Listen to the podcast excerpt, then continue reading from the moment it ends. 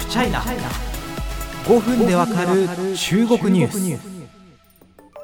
ス。さあ2022年のハフチャイナが始まってから初めて真面目な内容を話すよという回です。なんかねいつも真面目な内容の話になってしまってる気がする。うん、それは本当、なんだろう、もっと僕もはっちゃけたいっていうか、何なんですかね、やっぱこのマイクの前に座ると気持ちが引き締まるみたいな部分があってですね、あのとはいえ、あのですかね、皆さん本当、あの質問とかあの雑談とかください。もう本当にそういうのがね、僕の心を和らげるものなので、ぜひよろしくお願いします。まあ、今年はまあね、あの今日はちょっと真面目な内容だということで、あの2022年のですね、中国経済どうなるのか占うということをちょっとお話ししたいと思います。まあ、そのヒントはですね、まあ、毎年恒例なんですけど、あの前年のですね、12月に、えー、翌年のですね、えー、まあ、要は2021年の12月にに開いて、2022年の経済の運営方針どうしようかって決めるですね、経済、中央経済工作会議というものがありまして、その内容を紐解いていきたいと思います。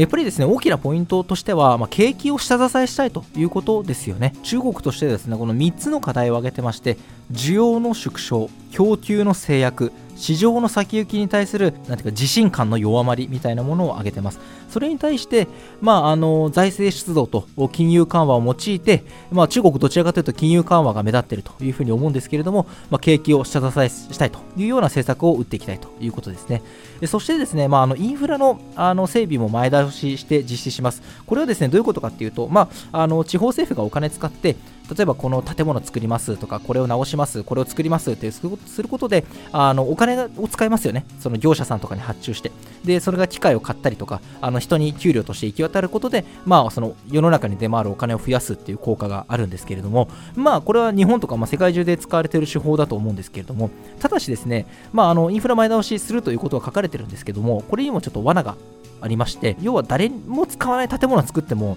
とか車が1日23台しか走らない高速道路を走らせてもですねこれはあの地方政府の収益が悪化するだけなんですよね。中国って、まあ、これ本当に有名な話なんですけど過去にですねあのリーマンショックが起きた後に4兆元規模の景気対策っていうのをやったんですね。ドカーッと地方政府を通じてバンバンバンってインフラ整備にお金インフラ整備にですねお金を使わせてでそのお,、まあ、お金が回り回ってですねこれは世界経済を救ったなんてあの評価が一時期されてたんですけれども一方でもうとにかくお金を使ってインフラ整備するんだってとか先行しちゃったことでこういう不良債権化したインフラができてしまったですね。あの民間政府の債務が膨張要は返すべきお金が増えたというところがですね非常に問題視されたということがありまして、まあ、中国政府としてはですねこの債務をですね徐々に徐々に過去のこの負債を減らしていかなきゃいけないという段階なので二の鉄を踏みたくないという現実があるんですね。そのためですね結構まだら模様の政策となってましてですねあのロイターが非常に面白い表現でちょっと皮肉ってます。2021年の1月から10月のインフラ投資が前年同期比でわずか1%の増加にとどまったのはそれなりの理由がある。中央政府は地方政府の債務状況についてかつてないほど厳しく監視してきた。また高速道路料金以外に十分なリターンが得られる公共投資を見つけるのは困難だ。中央経済工作会議が政府債務の管理を強調したことでインフラ整備のハードルは下がってないと言える。ね、要は景気を下支えするためにインフラ整備にお金使いなさい。でも不良債権化して借金、債務が増えるのはダメだよっていう、ちょっとこのあの相反する政策みたいのがちょっとですね、言われてて、板挟みの地方政府は大変だなというふうに思います。まあ、地方政府としてはですね、こういうふうにインフラ整備を中央政府からやれと言われたらやって、これぐらい経済成長しましたっていうところを示すのが、彼らが出世するためには、まず欠かせない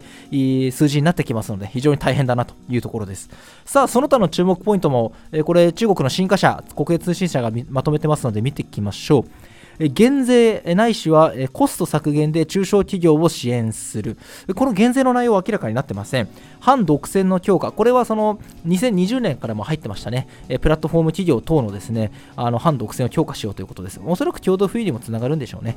そして不動産は住むものであり、投資するものではないという政策の継続。まあ、一方でですね、この住む人向けのマンション欲しいな、住みたいなって人の実需を満たす方法に変えていくということですね。これまで不動産というのはですね、あのデベロッパーが、まあ、お金を借り入れて銀行とかから、えー、ドカッと開発して、まあ、それをですね、投資家が、まあ、あの投機のために購入するというようなスパイラルがあったわけですけれども、そこのモデル転換をですね、えー、まあ、進めていくということだと思います。まあ、それで、あのそのモデル転換の犠牲というかですね、無理やり借り入れをして、開発をして、っていうのをやめてねみたいなことで、えー、規制がかかって一気に資金繰りが厳しくなった代表が中国恒大ということですそして新たな少子化政策も上がってます。これは注目です。ちょっとあの具体的にどういうものかっていうのは調べないといけないんですけれども、まあ、あの2021年はですね教育費の負担を削減するためにいきなり塾をガサッと非営利化ということをやってきたわけですけれども、もちろんそれで、あよかった、学習塾がなくなった、じゃあ子供作ろうみたいになるわけないですよね。ということは当然複合的な政策パッケージになるはずで、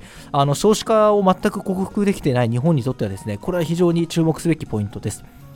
そして、え共同富裕もまた入りましたが、えこれはですね、景気を大きくしてから正しく分配するというふうに書かれてます。なんか岸田さんみたいですよね。なんか日本の、ね、日本の岸田さんは、ね、分配と成長どっちが先にするかみたいなことで批判もあったと思うんですけど、中国は成長してから分配ということで明記されたということです。で、あの、共同富裕っていうと、なんか、アリババもそうですけど、なんか大企業にたくさん寄付を強要したみたいな報道が目立ちますけど、まあ、それも共同富裕の一部なんですけど、あくまで一部に過ぎないと